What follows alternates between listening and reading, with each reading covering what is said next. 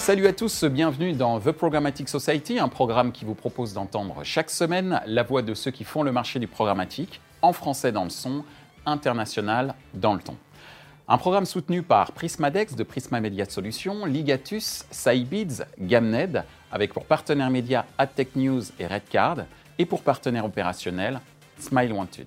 Ce contenu est accessible également en podcast sur les principales plateformes d'écoute. Cette semaine, notre thème est le suivant. Le secteur banque-assurance en programmatique, état des lieux. Le secteur banque-assurance est un des secteurs les plus actifs dans l'univers de la data et du programmatique. Existe-t-il des caractéristiques propres au secteur banque-assurance dans le domaine du marketing digital?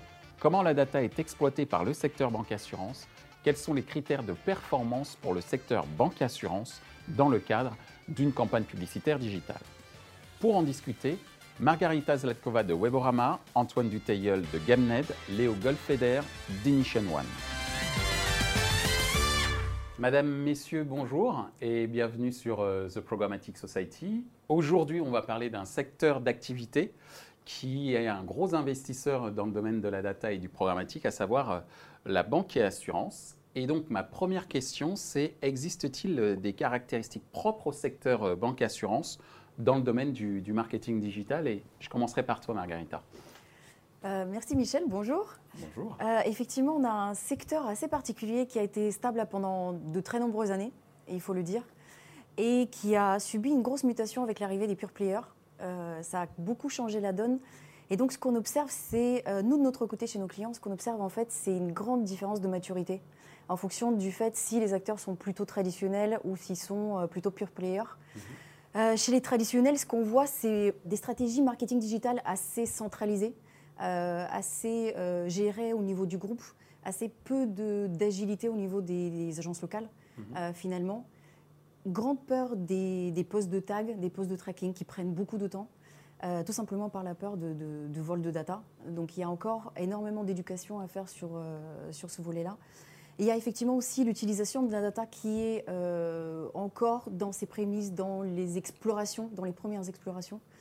Et de l'autre côté, on voit des pure players et des nouveaux acteurs qui sont beaucoup plus agiles, qui sont euh, digital native, qui sont data native, qui voient vraiment l'utilisation, qui sont euh, conscients du fait qu'un plan de tagage euh, est la base même pour faire une bonne campagne.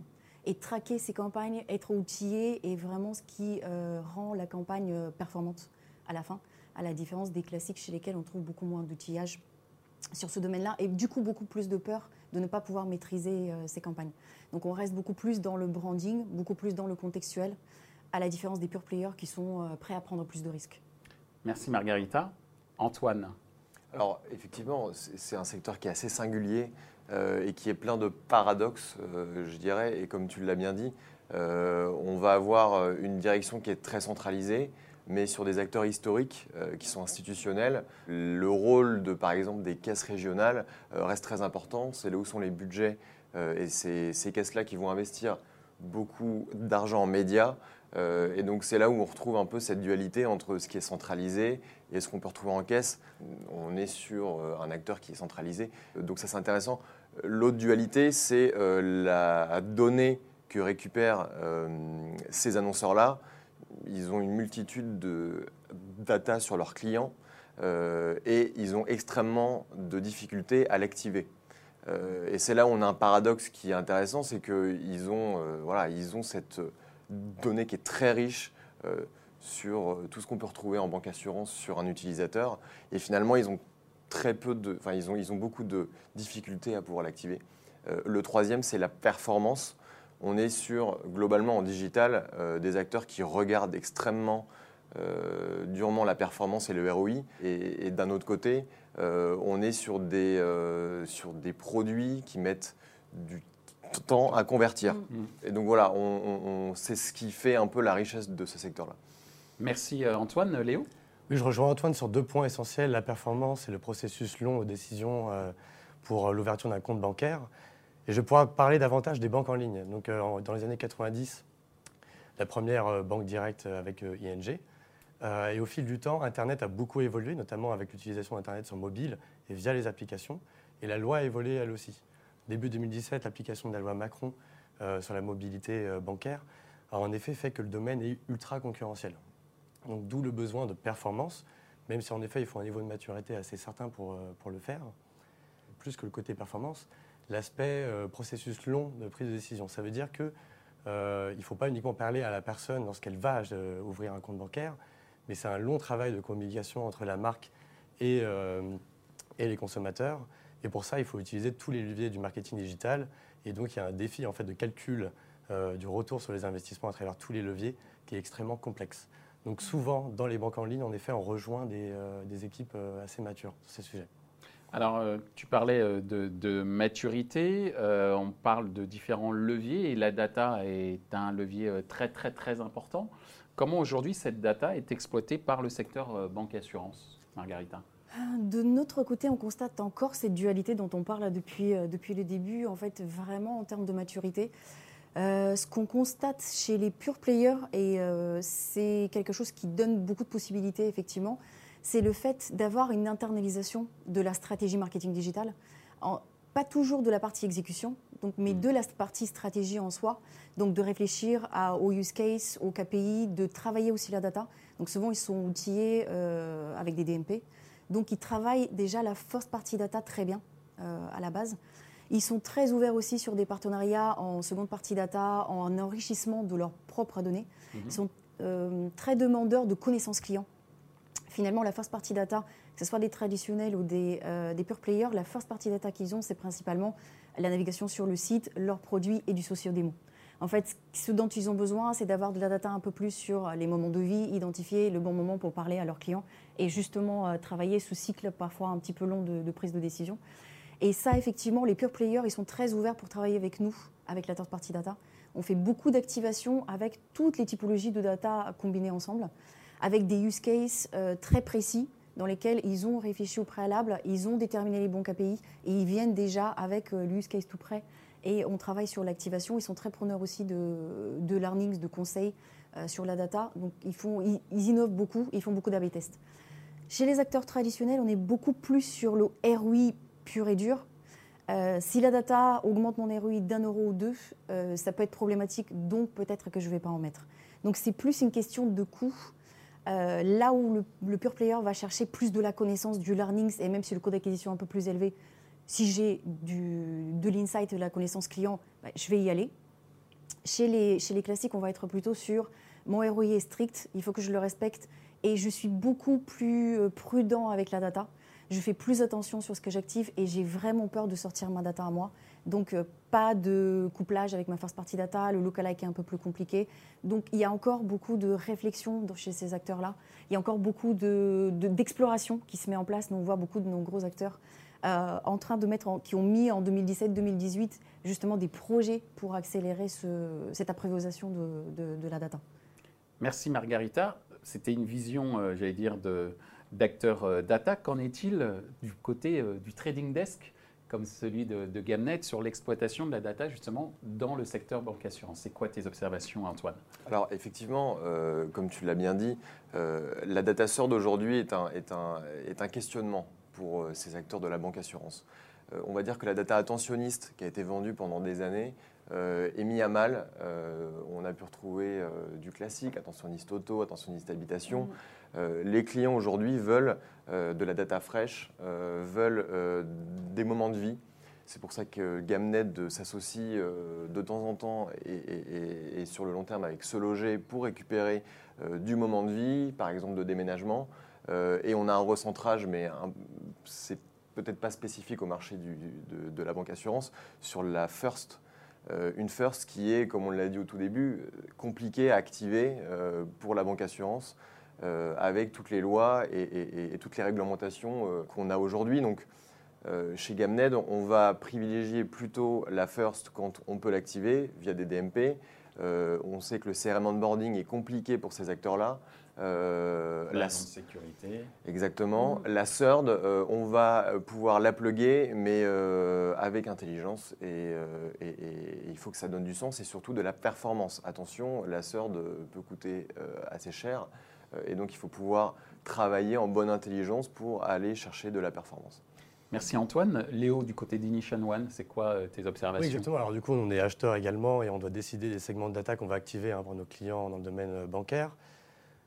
Pour bien les utiliser, ces segments-là, bien utiliser les données euh, voilà, utiles pour ces comptes, euh, il faut rentrer dans le détail de quelle est cette donnée. Voilà, exactement, on va étudier sa récence, comment elle a été fabriquée. Il faut vraiment rentrer dans le détail. Et dans la majorité des cas où il y a une transaction sur ces données-là, en fait, les personnes ne rentrent pas suffisamment dans le détail pour comprendre ce qu'elles achètent. C'est ce qui fait la différence entre une data bien utilisée pour acheter de l'espace média et une data qui n'est pas assez rentable. Alors justement, puisque tu parles euh, d'achat d'espace euh, média, c'est quoi les critères de, de performance pour ce secteur euh, banque-assurance euh, dans le cadre d'une campagne publicitaire digitale? C'est quoi le Léo? Alors, la, la création de, de comptes bancaires, c'est le point d'entrée pour toutes les solutions bancaires derrière qui peuvent euh, apparaître, comme le crédit, le placement ou les assurances, euh, assurances vie. Pour ouvrir ces nouveaux comptes, euh, ils ont besoin de, euh, de KPI, un plan tagage utile, euh, bien détaillé, parce qu'en effet, il n'y a pas des, suffisamment de cré- création de comptes tous les jours pour avoir des données significatives, pour bien faire travailler les algorithmes d'achat. Donc, il faut un plan de tagage bien précis. Et surtout, il faut calculer voilà, le ROI d'un levier par rapport aux autres. Donc ça veut dire pas avoir un modèle uniquement au last touch, mais avoir des modèles soit linéaires, soit en U, en tout cas euh, combinés. Euh, et la création de comptes, qui est l'objectif euh, principal pour ces acteurs, c'est un défi très compliqué pour eux. Quand je regardais des, des stats sur le domaine bancaire, 42% euh, des, des Français n'ont jamais changé de banque.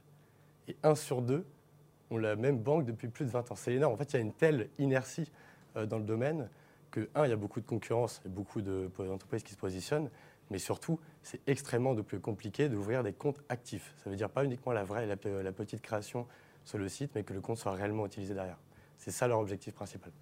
Merci Léo. Antoine, ta vision? Ouais, si, si- si on peut, euh, si on peut étayer le propos, le, le- ce qu'on remarque, euh, pour être euh, euh, très précis, on est sur un marché du lead. On est sur un marché où la prise de contact, la première prise de contact est primordiale. On est euh, sur un secteur aujourd'hui où euh, pendant des années, on, on leur a généré du lead, souvent euh, peu qualifié. Et aujourd'hui, on a cette volonté de ces annonceurs-là de pouvoir récupérer des leads qualifiés, euh, de les traiter par des call centers, par euh, des conseillers, voire même en local, comme on le disait juste avant, avec cette notion de caisse. Et donc, c'est là où on est sur des annonceurs qui sont très héroïstes, très orientés performance, et qui vont plutôt privilégier, et c'est alors peut-être hors pure player, mais c'est la tendance qu'on remarque en tout cas chez Gamned, c'est d'utiliser le branding plutôt en off. D'accord. Et c'est à nous, en tant qu'acheteurs et training desk, de pouvoir se dire comment est-ce que techniquement je vais pouvoir relier le on et le off pour pouvoir euh, lier, encore une fois, le branding et la performance qu'on retrouve sur le digital. Merci Antoine, Margarita, même si euh, Weborama est moins dans l'achat de campagnes publicitaires, mais vous faites des observations, voilà. Mais si, puisque nous avons un côté Ah, d'activation programmatique et je gère l'équipe d'activation programmatique. On a trois acheteurs ici. Nous avons, oui, tout à fait, nous avons trois acheteurs ici. En fait, Weborama a plusieurs facettes. C'est un nouveau positionnement? dont- Non, c'est un positionnement qui existe depuis six ans, Oh mais sur lequel nous parlons que depuis une petite année. Ah, c'est je me très disais récent. bien. Effectivement. Ok. Euh, donc, euh, c'est effectivement, Weborama a la chance d'avoir le côté DMP, data, techno, Mm. et le côté euh, programmatique achat. Donc, on observe un petit peu euh, tout l'éventail de possibilités chez les annonceurs. Et de ce côté-là, je vais parler avec ma casquette effectivement euh, acheteuse pour le coup, euh, qui sera. euh, on voit, je suis tout à fait d'accord avec vous, on observe les mêmes choses chez nous. Euh, nous, on fait un peu plus de branding pour les acteurs traditionnels, principalement sur de la vidéo. Euh, parce que, et sur du contextuel, donc avec très peu d'utilisation de data. Euh, et il y a aussi le côté, on recherche du taux de complétion, le maximum de taux de complétion, donc on reste sur des critères standards euh, sur ce côté-là. Sur la performance, on est effectivement beaucoup sur la génération de leads. Nous, on observe de notre côté un- une évolution dans le comportement, que ce soit des pure players ou des acteurs classiques, vers une analyse plus poussée, vers la fin du tunnel.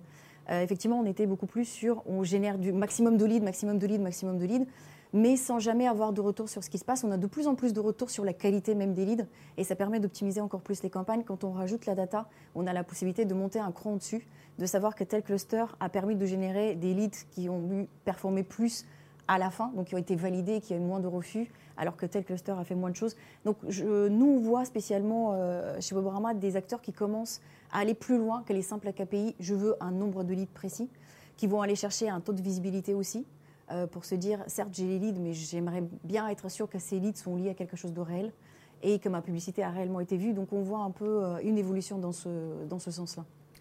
Merci Margarita. Prochaine question, c'est une fois que l'on a vu les critères de performance voulus par le secteur banque assurance dans le cadre d'une campagne publicitaire, est-ce que l'offre digitale, l'offre publicitaire digitale. Il n'y a pas d'éditeur autour de cette table, mais en tout cas, c'est un moyen pour eux d'avoir des informations de votre part en tant qu'acheteur. Est-ce que, d'après vous, l'offre publicitaire digitale est à la hauteur des attentes euh, du secteur euh, banque-assurance Léo? Oui, je pense qu'elle est très complète. On peut euh, cibler des personnes sur des comparateurs en ligne, on peut les recibler selon des moments de vie via de la donnée, par exemple sur les réseaux sociaux. En fait, il y a, on peut les cibler évidemment en search, selon ce qu'ils vont taper dans le moteur de recherche. Il y a vraiment beaucoup de technologies euh, liées à Internet qui vont permettre de cibler euh, euh, ces gens-là au bon moment avec de la bonne donnée. Après, c'est complexe et ils sont encore une fois dans une logique très concurrentielle. Donc le défi, c'est de le faire correctement et mieux que les autres. C'est là où pour ce domaine-là en particulier, c'est très complet mais très intéressant. Merci Léo. Antoine? Oui, je pense qu'il y a une part euh, d'évangélisation auprès de ces acteurs-là. Euh, et c'est ce qu'on essaye de faire chez Gamned avec euh, cette programmatique académie qui forme des annonceurs sur les possibilités du programmatique. C'est clairement de pouvoir leur donner les clés, les formats, la donnée, toute la boîte à outils qu'on peut avoir quand on veut monter une campagne en programmatique et qu'on veut avoir une vraie stratégie programmatique digitale. et, je pense que le, lien qu'on peut faire et la connaissance auprès de, ces gens-là, euh, il est évident qu'on va passer un palier et, nous, on est là pour les accompagner dans tous les cas. Donc un dialogue euh, assez fort. Ça passe par le dialogue et ça passe par euh, l'évangélisation, exactement. Merci Antoine, Margarita.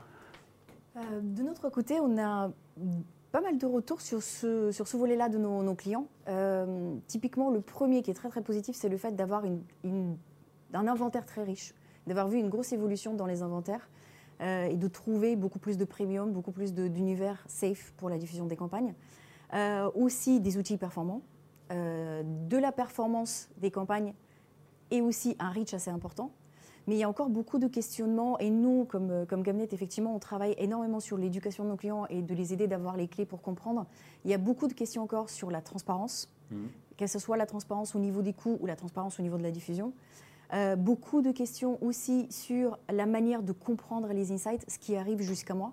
Donc on fait des bilans extrêmement complexes et complets pour nos clients pour qu'ils puissent avoir les clés à comprendre pourquoi ça a fonctionné, pourquoi ça n'a pas fonctionné. Et effectivement, euh, besoin encore de beaucoup d'éducation sur euh, le fait de simplifier l'écosystème et que l'écosystème fasse un peu plus d'efforts, non seulement en termes de transparence, mais en termes de compréhension complète au niveau des annonceurs. Donc il y a encore des attentes, je pense. En termes d'offres, euh, côté éditeur, je pense qu'on est présent.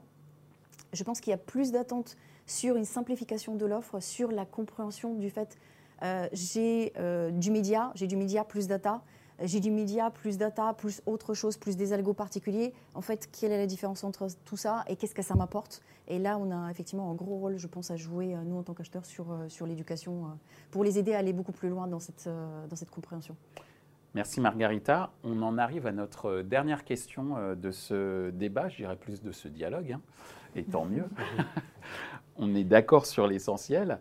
Euh, la dernière question, elle est euh, propre au secteur lui-même, c'est-à-dire que le secteur banque-assurance est soumis à de fortes contraintes légales.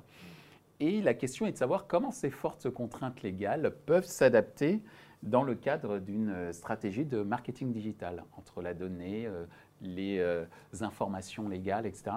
Comment ça marche? Qui veut répondre? Léo? Par rapport à l'historique, en tout cas, des, lois, euh, c'est s'adapter euh, aux, changements et les anticiper.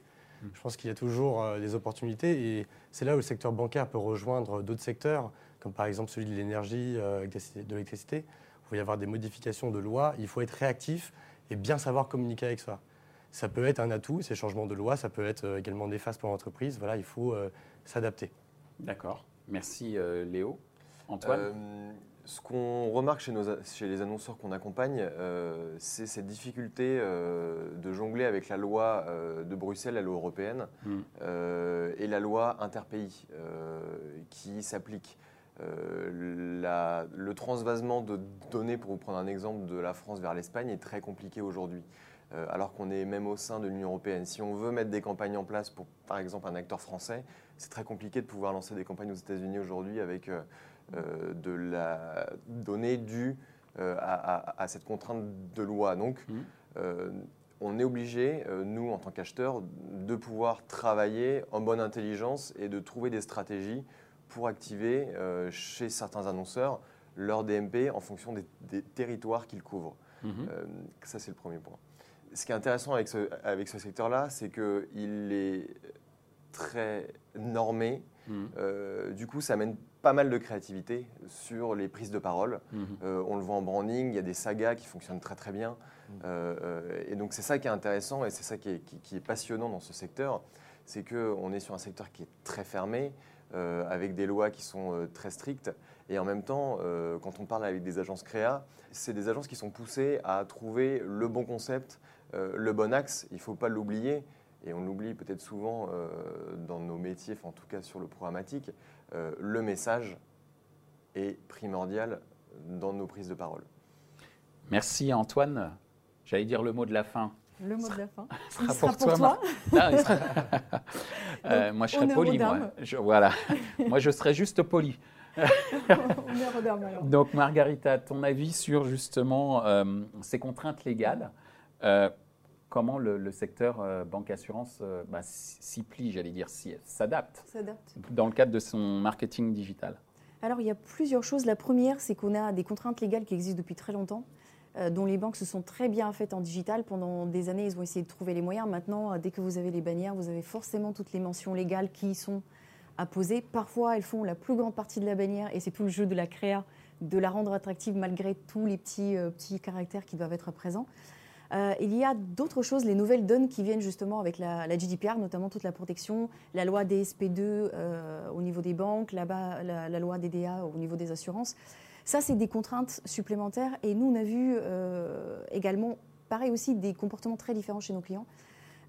certains qui ont accepté, principalement les pure players, ça comme une grande opportunité, comme une vraie opportunité d'abord pour travailler la confiance de leurs clients, parce que c'est vraiment leur objectif principal. À la différence des acteurs traditionnels, ils ont moins de capital euh, confiance parce qu'ils sont purement digitaux et il n'y a pas le contact physique, vous n'avez pas le conseiller quand vous avez une question et quand vous ne savez pas exactement comment, euh, comment la résoudre, vous pouvez toujours aller voir votre conseiller. Mmh. Ce n'est pas le cas des pour players et eux, ils ont vu dans ça une, une vraie opportunité pour montrer qu'ils sont aussi bons dans cette relation-là de confiance que euh, leurs aînés, finalement. Euh, chez les traditionnels, ça a été un peu plus mitigé. Euh, nous, jusqu'au 25 mai, on n'a pas vu grand-chose. Pas vraiment beaucoup, ça n'a pas beaucoup bougé. Par contre, à partir du 25, on a eu beaucoup de demandes, énormément, sur le fait, mais comment vous faites? Est-ce que vous savez gérer ça? Et donc, il y a eu beaucoup d'inquiétudes. C'était plus accepté comme une contrainte supplémentaire, beaucoup d'inquiétudes qui sont très vite euh, effectivement dissipées parce que les acteurs, je pense, du marché ont fait tous de l'éducation. Mmh. Et nous, en premier, en signant énormément de documents, en faisant beaucoup d'explications, en allant voir nos clients avec les DPO. Euh, et effectivement, il y a, on voit aussi une, des inquiétudes de plus en plus grandissantes avec l'e-privacy, euh, parce que là, c'est la grande inconnue. Et là, effectivement, il va falloir qu'on attende pour voir comment les acteurs vont s'emparer de ça, parce que les implications vont être beaucoup plus importantes, je pense, que celles de, la GDPR. Eh bien, merci, Margarita, Léo, Antoine. Merci pour votre euh, participation et, de, et, pour nous avoir éclairé sur ce secteur banque-assurance dans le secteur de la data et du programmatique. À bientôt. Merci. À bientôt. Ainsi s'achève ce débat autour de la place du secteur banque-assurance dans le domaine du programmatique. Les points à retenir sur nos échanges sont les suivants. 1. Les acteurs pure players et les acteurs historiques du secteur banque assurance ont des attentes différentes en termes d'indicateurs de performance. Les pure players veulent de la performance quand les acteurs historiques sont plus sur des cycles de conversion longs, notamment via des prises de parole très créatives. 2. Les acteurs banque et assurance sont assez matures sur l'exploitation de leurs propres data ou de data tierces dans le cadre de leur stratégie marketing. Le secteur est de plus en plus à la recherche de données basées sur les moments de vie. Retrouvez ce programme en podcast sur les principales plateformes d'écoute. Merci à Prismadex de Prisma Media Solutions, Ligatus, Sidebeats, Gamnet pour leur soutien, sans oublier nos partenaires médias AdTech News et Redcard et notre partenaire opérationnel Smile Wanted. Merci également à l'ensemble des équipes d'Atelier B pour la réalisation de ce programme.